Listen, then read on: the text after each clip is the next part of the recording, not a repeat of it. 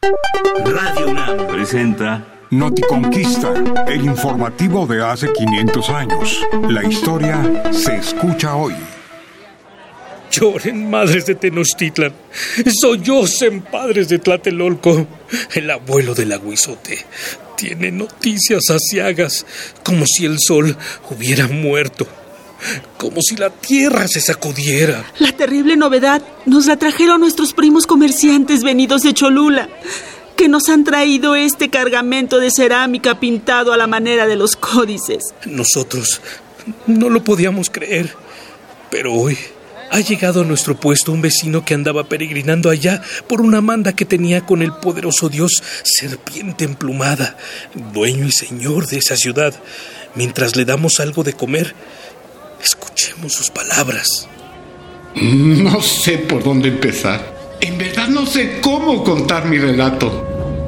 Solo escucho el estruendo de las trompetas de fuego de los teules, el relincho de sus caballos. Solo contemplo el brillo de sus armas, manchada con la sangre de tantos más iguales como yo. Ayúdenos a comprender mejor, venerable Tochín. ¿Dónde vio usted esos horrores? Apenas puedo creer lo que hicieron. Embistieron a los peregrinos frente al templo, guiados por los tlaxcaltecas. Nosotros solo llevábamos ofrendas cargadas durante días. Solo portábamos flores. Solo bailábamos. ¿Quiere decirnos, venerable Tochín, que el ataque fue frente a la casa de Jade de la serpiente emplumada? ¿Bajo la montaña hecha a mano del mismo dios Quetzalcoatl? Fue ahí merito. Pero eso no lo permitiría jamás la serpiente emplumada. Los de Cholula presumen siempre que si alguien los atacara, solo tendrían que descascarar su cerro sagrado para inundar en un instante a sus enemigos con la fuerza de su agua.